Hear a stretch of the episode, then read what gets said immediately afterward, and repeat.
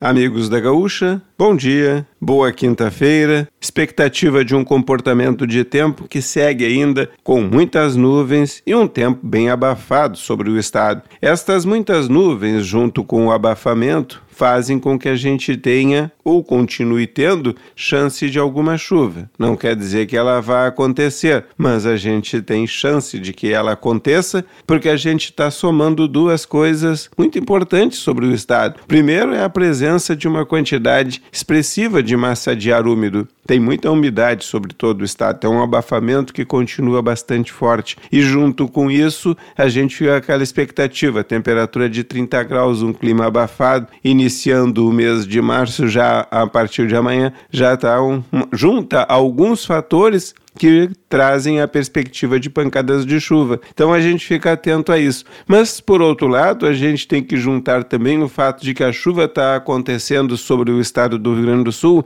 de forma muito esparsa. Atinge principalmente áreas do norte e noroeste do estado enquanto que outras áreas, como o sul e o leste, têm muita dificuldade com relação a algumas pancadas de chuva. Então, isso também tem que ser levado em consideração. Mas a gente tem que dizer que pelo menos é possível. O tempo está melhorando para amanhã, está entrando ar seco na sexta-feira. Então, essa quinta ainda tem possibilidade de chuva e na sexta está entrando ar seco que vai abrir o tempo, principalmente no período da tarde em todo o estado. Não tem chuva no sábado e a chuva está voltando domingo, entre a tarde e a noite ao Rio Grande do Sul. Não são assim chuvas muito volumosas, mas teremos aí boas pancadas de chuva, pelo visto, entre o domingo e a segunda. Na segunda, a temperatura está ficando um pouco mais baixa, tem previsão de pancadas de chuva, mas é basicamente na segunda, porque na terça a chuva já cessa e as temperaturas começam a subir outra vez. Na metade da semana que vem teremos calor de novo sobre o estado do Rio Grande do Sul.